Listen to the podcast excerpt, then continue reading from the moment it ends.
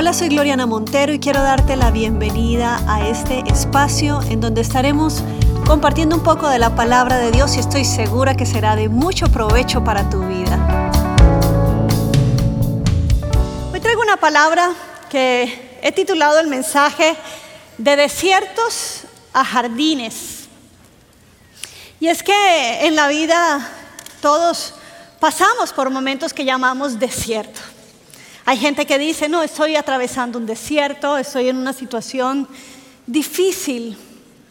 Y es interesante que la Biblia eh, nos enseña que hay muchos tipos de desiertos o, duraciones también en los que están en los desiertos. A veces los desiertos son lugares de transición, lugares como cuando el pueblo de Israel fue llamado de Egipto a la tierra prometida ellos iban a atravesar un desierto, pero era un desierto realmente corto en la distancia. Se esperaba que en pocos días, tal quizá un par de semanas, ellos pudieran llegar y de hecho lo hicieron, llegaron a, a la tierra prometida, la vieron de lejos. Pero por no creer y por no entrar, prefirieron quedarse y hacer la estación en el desierto mucho más larga. Usted conoce la historia, fueron casi 40 años lo que estuvo este pueblo de Israel viviendo en este lugar. Pero el desierto no es un lugar para vivir, no es un lugar para habitar. ¿Por qué? Porque hay escasez, porque las condiciones son muy ah, áridas, las condiciones son muy extremas.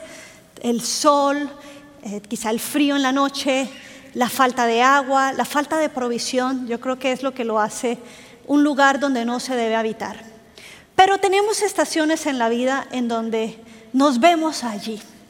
Nos sentimos secos, áridos, no hay, no hay solución, no hay respuesta. Usted sabe de lo que le estoy hablando, ¿verdad? Porque yo creo que alguna vez ha pasado por allí. Pero yo quiero hablar de por qué entramos a estos lugares. Y yo encuentro en la palabra de Dios, quiero hablar hoy de tres razones por las cuales nosotros a veces entramos en un desierto. Y dentro de esta razón del entrar, yo creo que podemos encontrar también la solución a la salida para que el tiempo del desierto no sea más largo de lo que debe ser. Padre, te damos gracias por tu presencia en este lugar y yo te pido, Señor, que tu Espíritu Santo habla a nuestros corazones y, Señor, y que seas trayendo agua, Señor en áreas de nuestra vida que quizás están secas, donde hay, quizás solo hay espinos, donde necesitamos, Señor, tu presencia. Y que tú, Señor, seas transformando, Señor, nuestra vida, transformando nuestros desiertos y convirtiéndolos en un lugar de huerto, en un jardín del Señor, como dice tu palabra. En el nombre de Jesús. Amén. Y para poder encontrar entonces la primera razón por las cuales podemos entrar en un desierto, yo quiero invitarte a que vayamos a, conocer la historia de una mujer que está en el libro de Génesis. En el capítulo 16 nos cuenta, eh, la Biblia nos habla de una mujer que se llama Agar. Y esta mujer Agar es sierva de Sara, la esposa de Abraham. Y ya han pasado muchos años en cuanto a que Dios ha dado la promesa. Eh, aproximadamente 10 años han pasado desde que Dios le dijo a Abraham, te voy a dar un hijo, que vas a tener una descendencia muy grande, pero no ha llegado esa promesa. Entonces han pasado 10 años y Sara empieza a incomodarse al no tener ese hijo prometido. Y entonces ella busca una solución en sus fuerzas, no, no es la solución de Dios. Y ella, ella le dice a Abraham, pues ya que la criada, la sierva es mía, eh, ¿por qué no la tomas a ella? Porque el hijo que ella tenga, al fin y al cabo, va a ser mío. Suena lógico, ¿verdad?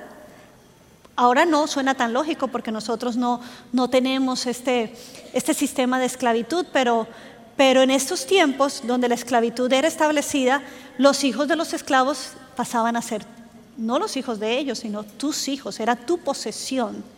Entonces, ella razona, y qué peligroso es cuando a veces razonamos en lo natural y no realmente le preguntamos al Señor, ¿cómo es que tú quieres hacer la promesa? Encontramos promesas en la palabra de Dios, promesas que son vivas para nosotros, pero le queremos poner nombre, fecha, lugar, y de pronto Dios no ha dicho eso. Dios no ha dicho el detalle, Él dice que Él va a cumplir algo en nuestras vidas, pero nos desesperamos y eh, de alguna manera damos respuesta a esas promesas de Dios que no son respuesta de Dios. Entonces ella le dice a Abraham, llégate a mi, a mi criada, y entonces Abraham muy obediente lo hace y justo la criada queda embarazada. Pero lo que sucede es que cuando ella está embarazada, Agar, hay una actitud que le molesta mucho a Sara y es que ella ya se siente señora y no esclava, porque ya se vio embarazada. Algo debió haber pasado con Abraham también y su trato especial hacia, hacia Agar por lo que escuchamos o por lo que vemos aquí en la, en la palabra del Señor. Dice la palabra de Dios en el verso 6 del capítulo 16, cuando, cuando Sara le dice, perdón, Abraham le dice, es tu culpa lo que está pasando. Y yo me digo, yo digo, ¿cómo que es tu culpa? ¿Quién fue la, la de la idea? De que te acercaras a la sierva. ¿De quién fue la idea? De Sara. No es que es un mal de mujeres que queremos echarle la culpa a los hombres, no. Algo había pasado allí que, quizá, usted sabe, uno, de mujer embarazada dice, ay, lo que sea, si de pronto antes le tocaba lavar la ropa, dice, ay, Abraham, es que no puedo, porque me duele la cintura. No, claro, no puede. O de pronto, ay, se me antoja un helado de chocolate a las 12 de la noche. Y ahí está Abraham corriendo a ver dónde consigue el bendito helado de chocolate por el antojo, ¿no? De la señora. ¿A cuántos no les ha pasado eso? Que los antojos vienen. Yo tenía una amiga que dijo, yo tenía un antojo, a mí nunca me ha gustado la sopa de mondongo, lo que se llama en, en México menudo. Y ella me decía, a mí nunca me ha gustado el menudo, pero yo no sé, embarazada, yo le decía a mi esposo, yo quiero comerme una sopa, un menudo. Y él decía, pero a ti no te gusta, no sé, pero este niño va a nacer con la boca abierta, va a salir con cara de mondongo, algo. yo necesito. Y dice que el esposo en la noche sale corriendo a buscar el bendito menudo y cuando se lo trae y lo abre, ella así que... Y no se lo come. Eso fue lo que dijo, pero yo tenía ganas. Algo pasaba allí que Sara le dice, esta sierva me está mirando ahora con altivez y ya no se sujeta a mí y esto es tu culpa. Entonces Abraham le contesta y le dice, tu esclava está en tus manos, contestó Abraham, haz con ella lo que bien te parezca. Y de tal manera comenzó Sara, o Saraí en ese momento, a maltratar a Agar, que ésta tuvo que huir al desierto. ¿Quién va a querer irse al desierto por su propia voluntad? Y embarazado. Embarazada, nadie. Pero así sería el maltrato de Sara con Agar, que ella decide huir. Y allí, junto a un manantial que está en el camino, en la región de Sur, la encontró el ángel del Señor y le preguntó, Agar, esclava de Saraí, presta atención a esto. Cuando a, veces nosotros mismos, por nuestras propias malas decisiones o por malas actitudes, nos ponemos ¿dónde? En un lugar de desierto. ¿Por qué? Porque Agar había mantenido una actitud, ojo, a veces permitimos que actitudes lleguen. ¿Y dónde empiezan las actitudes? Aquí empiezan a pensar, empiezas a pensar, ah, pero yo podría, yo tengo derecho, yo merezco, yo. Y cuando hablamos ese yo, empiezan esas actitudes a florecer. Y esa actitud que ella tenía con su ama la lleva al desierto. Pero el ángel, me encanta cómo Dios trata esta situación. Se le presenta el ángel y cómo la identifica por su nombre. Le dice primero Agar y luego la ubica ¿cómo le dice? Sierva de Sarai. Y le dice, ¿de dónde vienes y a dónde vas? Y yo creo que eso es una voz que el Espíritu Santo a veces nos pregunta para hacernos reaccionar. ¿De dónde vienes? ¿Cómo te has estado comportando? ¿Y a dónde vas si sigues con esa misma actitud? ¿A dónde vas? Mira dónde estás en el desierto. No hay para dónde ir. El desierto es un lugar extremo en donde nos tenemos que ser donde somos confrontados con nuestras actitudes. Y bendita hora que estamos allí y la misericordia de Dios que nos alcanza y desde allí nos dice, hey, ¿de dónde vienes? ¿Cómo estás comportándote? Y tú vas a seguir así, es la pregunta. ¿A dónde vas a ir con esa actitud? Y entonces dice, estoy huyendo de mi dueña. Saraí respondió ella. Y miren lo que le dice el ángel. Vuelve junto a ella y sométete a su autoridad. Ese es un punto de cambio. ¿Tú quieres seguir más en esa actitud, dándote golpes, estando sufriendo? Mira, con esa actitud no puedes prosperar, no puedes avanzar, estás desamparada. Tú necesitas hacer lo que es correcto. Y es regresa, humíllate, que quiere decir a veces nos va a tocar pedir perdón, nos va a tocar decir, admitirlo eso es humillarse. Admitir, me he equivocado, he estado comportándome mal. ¿Cuántos hogares no se restauran solo por esa actitud de decir, lo hice mal, lo estaba haciendo mal y no puedo seguir con esa actitud? Pero de ahora me comprometo o decido en mi corazón hacerlo de la manera correcta, obedecer a Dios y mi lugar era someterme a la autoridad de ella. Y entonces añade una promesa, dice, de tal manera multiplicaré tu descendencia que no se podrá contar. A veces creemos que perdemos cuando nos humillamos, cuando estamos ahí entre la espada y la pared y decimos, uy, qué difícil, es muy difícil regresar. Pero siempre acuérdate que el obedecer a Dios trae una promesa trae una promesa para nuestra vida. Y se la da el ángel específicamente a ella. Tu descendencia la multiplicaré. Estás embarazada y darás a luz un hijo y le pondrás por nombre Ismael porque el Señor ha escuchado tu aflicción. Y yo aprendo algo aquí, que aunque haya sido mi culpa, es muy humano decir, tú te lo mereces y, señalar y uno mismo decir, esto pasó por mi culpa y uno se sigue en depresión. Pero Dios no es un Dios que busca hundirte, porque ya bastante hundidos que estamos cuando estamos en un desierto, sino que aún allí desde ese desierto Dios escucha nuestra aflicción y lo que hace es, como dice el Salmo, Él me sacó del lodo cenagoso, Él me sacó del hoyo y Él puso mis pies sobre la roca. Una roca que es más alta que yo, que ni yo merecía. Esa es la clase de Dios que tenemos. Amén. Bueno, seguimos entonces. Dale fuerte ese aplauso al Señor, que es bueno, misericordioso con nosotros. Quiero leerte una promesa de Dios. Y está en Isaías en el capítulo 58, verso 11. Dice, el Señor te guiará siempre. Te saciará en tierras como resecas y fortalecerá tus huesos Serás como un jardín bien regado, como manantial cuyas aguas no se agotan. Qué belleza. Podemos estar en un desierto, pero la promesa es, el Señor me va a cuidar y Él me va a fortalecer y voy a ser como un jardín bien regado. La segunda razón por la cual Ah, bueno, antes de entrar a la segunda razón, yo quiero, quiero anotar que muchas veces ya hay un jardín en nuestro corazón. No es que estemos en ese lugar extremo de, desierto. Ya Dios está haciendo una obra en nosotros, pero eh, dejamos dañar el jardín. ¿Cuántos de ustedes saben que un jardín para que se mantenga cuesta trabajo?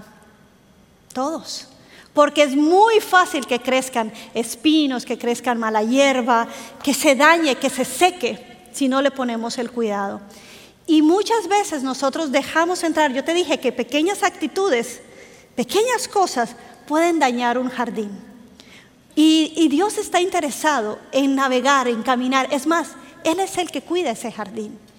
Y Él va a encontrarse a veces con cosas que Él no quiere que estén allí. Y Él tiene que desarrancar o arrancar más bien, desarraigar esas cosas que están allí sembradas. Y son los procesos de sanidad. Por eso aquí en la iglesia hacemos encuentros, hacemos cursos de sanidad interior, porque la sanidad a veces no viene, o, generalmente la sanidad no viene de la noche a la mañana. Es un proceso en donde Dios empieza a mostrar. Y entonces, ¿por qué? Porque necesitamos aprender a vivir con nuestro jardín, con nuestro corazón. Y entonces a, veces eh, vemos algo que está muy oscuro y Dios da luz sobre eso. Y decimos, gracias Señor, pero pasa un tiempo y Dios dice, ahora quiero tratar esta área de tu corazón que está seca. Y entonces el Señor viene y remueve cosas y nos hace ver que Él está trabajando en nuestro jardín. Es un proceso, pero Él es un buen hortalero, Él es un buen jardinero y Él cuida de nuestro corazón. Ahora, la segunda razón por la cual a veces estamos en, desiertos es porque a veces nos tiran en el desierto. No vamos nosotros allí, como Agar que huyó, sino que nos arrojan en un desierto. Con abandono, con rechazo, cuando a veces nos traicionan o cuando hay tragedias, catástrofes en nuestra familia, situaciones que no veíamos venir. Y de pronto llegan situaciones en nuestra vida, o un negocio que no funcionó, o que nos robaron, o que de pronto hoy tenías algo y se quemó, y, ya de la noche a la mañana desapareció todo y entramos en un desierto. Y yo, yo veo eso también en la vida de Agar. Cuando ella regresa donde su sierva y nace el hijo, la promesa de Dios darle a Abraham un hijo a través de Sara se cumple 14 años después de haber nacido Ismael, el hijo de la sierva. Durante 14 años ella estuvo allí en esa casa, pero cuando nace Ismael, eh, Sara le vuelve a decir a Abraham, ya tiene 14 años Ismael, Sara le dijo, echa de aquí a esa esclava y a su hijo. El hijo de esa esclava jamás tendrá parte en la herencia con mi hijo Isaac. Este asunto angustió mucho a Abraham. ¿Por qué? Porque se trataba de su propio hijo. Pero Dios le dijo a Abraham, no te angusties por el muchacho ni por la esclava. Hazle caso a Sara, porque tu descendencia se establecerá por medio de Isaac. Pero también del hijo de la esclava haré una gran nación porque es hijo tuyo. Al día siguiente, Abraham se levanta de madrugada, toma un pan y un odre de agua y se los dio a Agar, poniéndoselo sobre los hombros y luego le entregó a su hijo y la despidió. Agar partió y anduvo errante por el desierto de Berseba. Cuando se acabó el agua del odre, puso al niño debajo de un arbusto y fue a sentarse sola a cierta distancia, pues pensaba, no quiero ver morir al niño. En cuanto ella se sentó y comenzó a llorar desconsoladamente, cuando Dios oyó al niño sollozar, el ángel de Dios llama a Agar desde el cielo y le dice, ¿qué te pasa, Agar? No temas, pues Dios ha escuchado los sollozos del niño. Levántate y tómalo de la mano, que yo haré de él una gran nación. Y en ese momento Dios le abrió a Agar los ojos y ella vio un pozo de agua. Y enseguida se fue a llenar el odre y le dio de beber al niño. Y Dios acompañó al niño y este fue creciendo, vivió en el desierto y se convirtió en un experto arquero, habitó en el desierto de Parán y su madre lo casó con una egipcia. ¿Qué vemos en la historia? Segunda vez de regreso al desierto. Pero en esta ocasión ella no había hecho nada malo. En esta ocasión no era culpa de unas actitudes. En esta ocasión la habían despedido. Dios le habla a Abraham le dice, tranquilo, despídela. Y al día siguiente, en la madrugada, la levantan y le dicen, ya no vas a vivir más aquí. Nosotros en la iglesia y usted también con amigos, usted sabe que la vida es así. Que a veces de la noche a la mañana llegan noticias a nuestra vida que no esperamos, que nos hielan el estómago, que nos agarran de sorpresas. Un cáncer toca la puerta, como te dije, una tragedia, un abandono, una traición, un mal negocio. Y nos quedamos en un desierto, desolados. Pero a mí me, lo, lo que yo veo es que aún allí otra vez el Señor interviene para suplir en donde hay esta gran necesidad o este gran desierto. El ángel vuelve y se aparece y le dice, yo te recuerdo la promesa. Y, y aquí yo quiero, yo quiero recordarte una promesa que está en Isaías en el capítulo 43, que dice el Señor, para salir de este desierto o para encontrar esa provisión de Dios allí, el Señor te dice, olviden las cosas de atrás, de antaño, ya no vivan en el pasado, porque voy a hacer algo nuevo y ya está sucediendo. ¿No se dan cuenta? Estoy abriendo un camino en el desierto y ríos en lugares desolados. A veces estás allí y lo único que nos queda es la confianza de creer, de que yo no me puedo aferrar, miren, cuidado, porque nos podemos llenar de el rencor, del por qué a mí, por qué yo estoy viviendo esta situación y de pelear con todo el mundo y pelear con Dios. Pero va a llegar un momento en donde me va a tocar rendirme, bajar, bajar los, quitarme los guantes y entonces decirle, sabes que Señor, voy a, voy a creer que tú vas a hacer algo nuevo en mi vida. Y cuando te llenas de esa esperanza, estás camino a la salida, estás camino a la provisión, estás camino a la sanidad. Y es que el Señor va, va a hacer, va a abrir un camino allí y va a dar ríos en lugares desolados, así como lo hizo con Agar. Tercera razón por la cual vamos al desierto es porque a veces Dios mismo nos lleva allí. Y en el libro de Oseas encontramos una historia de un profeta que, Dios le pide una tarea muy difícil y es, y es ser él mismo una parábola, en, su propia vida, darle un mensaje al pueblo de Israel. El pueblo de Israel estaba adorando a otros dioses. Y entonces Dios le dice, a, Oseas, cásate con una prostituta. Y él dice, ¿qué Señor? Yo soy un profeta, un hombre santo. ¿Me debo casar con las hijas de los profetas? Pues no, te vas a casar con una prostituta. Y entonces usted puede conocer la historia, puede leerla. Pero esta mujer, después de haber tenido, de, haberla alguien sacado de la prostitución, de darle un nombre, de darle una casa y de darle hijos, ella vuelve a su prostitución. Pero no vuelve por por dinero en sí. Dice la palabra de Dios allí en Oseas, dice que en el capítulo 2, que ella tiene un, ardor, un deseo por sus amantes. Porque estos amantes le dan a ella trigo, avena, miel. De alguna manera ella encuentra su, su, provisión o lo que ella cree necesitar en estas cosas. Y entonces ella no reconoce que quien le da el trigo, el vino y el aceite era el Señor. O sea, está hablándole a un pueblo con su vida, con su, con su ejemplo de estar casado con esta eh, mujer prostituta. Dios le está diciendo al pueblo, yo que te, que te podía dar eso, que te saqué, que te puse un nombre, que te dije que eres pueblo mío, ahora tú estás adorando a un montón de, dioses y buscando tu provisión y tu satisfacción en lugares equivocados. Entonces, por eso dice el Señor, pero he aquí que yo la atraeré y la llevaré al desierto y le hablaré a su corazón. Y más atrás dice que cuando ella iba a intentar buscar las salidas que ella sabía, sus amantes, dice el Señor, yo pondré como cerco de espinos para que no puedas encontrar donde antes encontrabas provisión.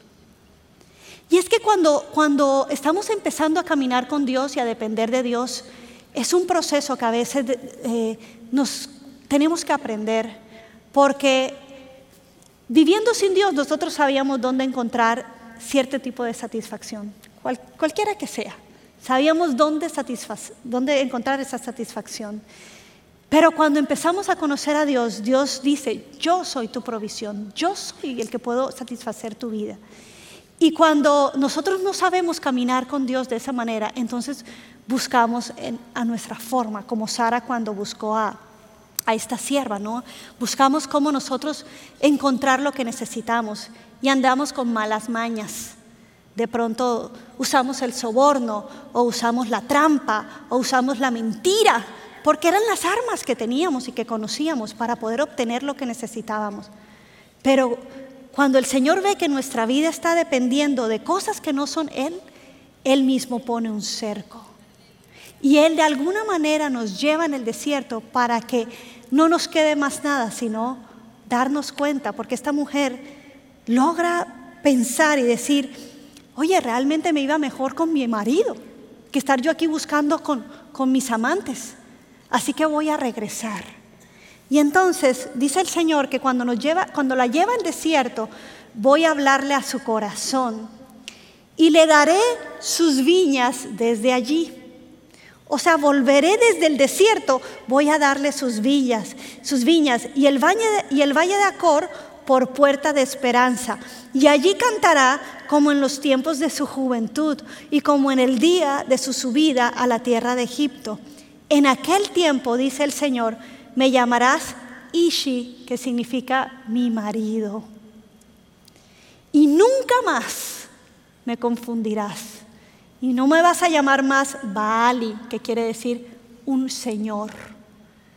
De alguna manera, cuando el Señor nos lleva él mismo al desierto, es para confrontarnos también. ¿En dónde está tu confianza? ¿En dónde se está saciando? Porque tu corazón quizá está en el lugar equivocado, buscando en los lugares donde no hay nada.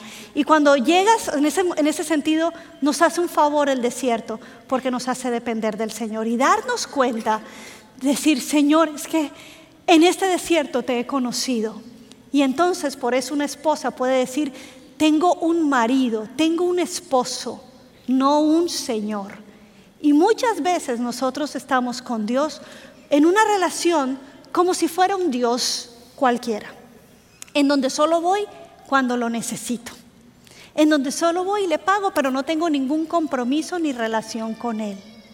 Pero Dios desea que nosotros entremos en relación de amor con Dios y entonces encontremos el, la satisfacción que solo Él nos puede dar y poder decirle, Señor, tú eres mi amado, tú eres, Señor, el que sustenta mi alma.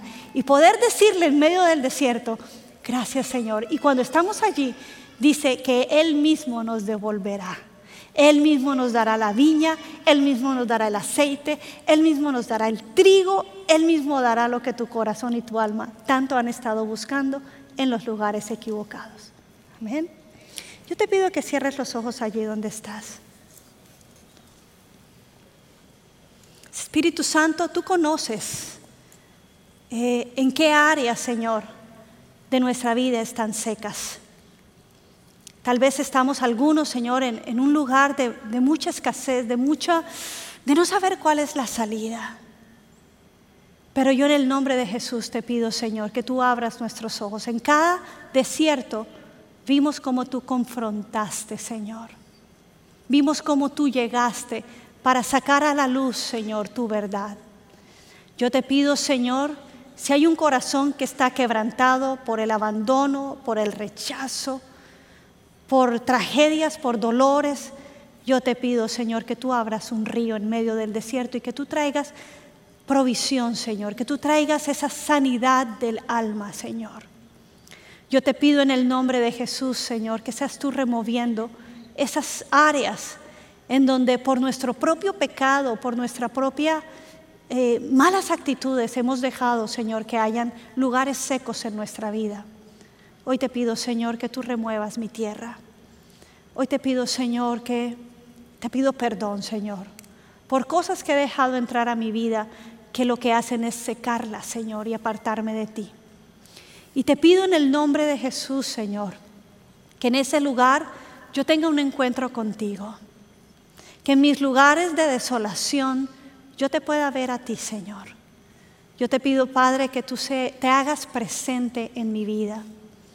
Y si hay aquí alguna persona que ha estado acostumbrada a, a buscar su satisfacción, quizás sexual, en pornografía o fuera del matrimonio o tú sabes en lo que estás. Dile, Señor, yo te entrego esa área de mi vida. Yo te pido, Padre, que tú seas dándome esa satisfacción en ti, Señor, que yo pueda estar tranquilo, Señor. De pronto yo estoy buscando mi provisión a través del engaño o a través del robo. Estoy tomando más de lo que debo tomar. Estoy, tú sabes cómo estoy haciendo mis negocios. Hoy te pido perdón, Señor. Y yo te pido que esta área, Señor, tú me ayudes a caminar rectamente. Que tú me ayudes, Señor, a confiar en ti. De pronto tu corazón está anhelando que alguien te ame verdaderamente y entonces de alguna manera te relacionas con personas que sabes que no debes relacionarte. Pero el Señor te dice, ten paz. Yo puedo saciar tu alma también. Yo puedo darte esa paz y eso que necesitas. Déjame entrar en tu desierto y déjame convertirlo en un lugar de jardín que, tenga el nombre mío, en un lugar que florece, en un lugar que da fruto, en el nombre de Jesús. Dile, Señor, yo te pido que entres y tomes ese jardín de mi corazón. Y te pido, Señor, que hagas una obra de limpieza en mi vida. Y tú eres el dueño, Señor. Yo quiero entrar en una relación de pacto contigo, en una relación no de que vaya a buscarte cuando solo necesito ayuda, sino que te pueda llamar mi amor, mi maestro, mi Señor, mi todo. Quiero que seas todo en mi vida en el nombre de Jesús.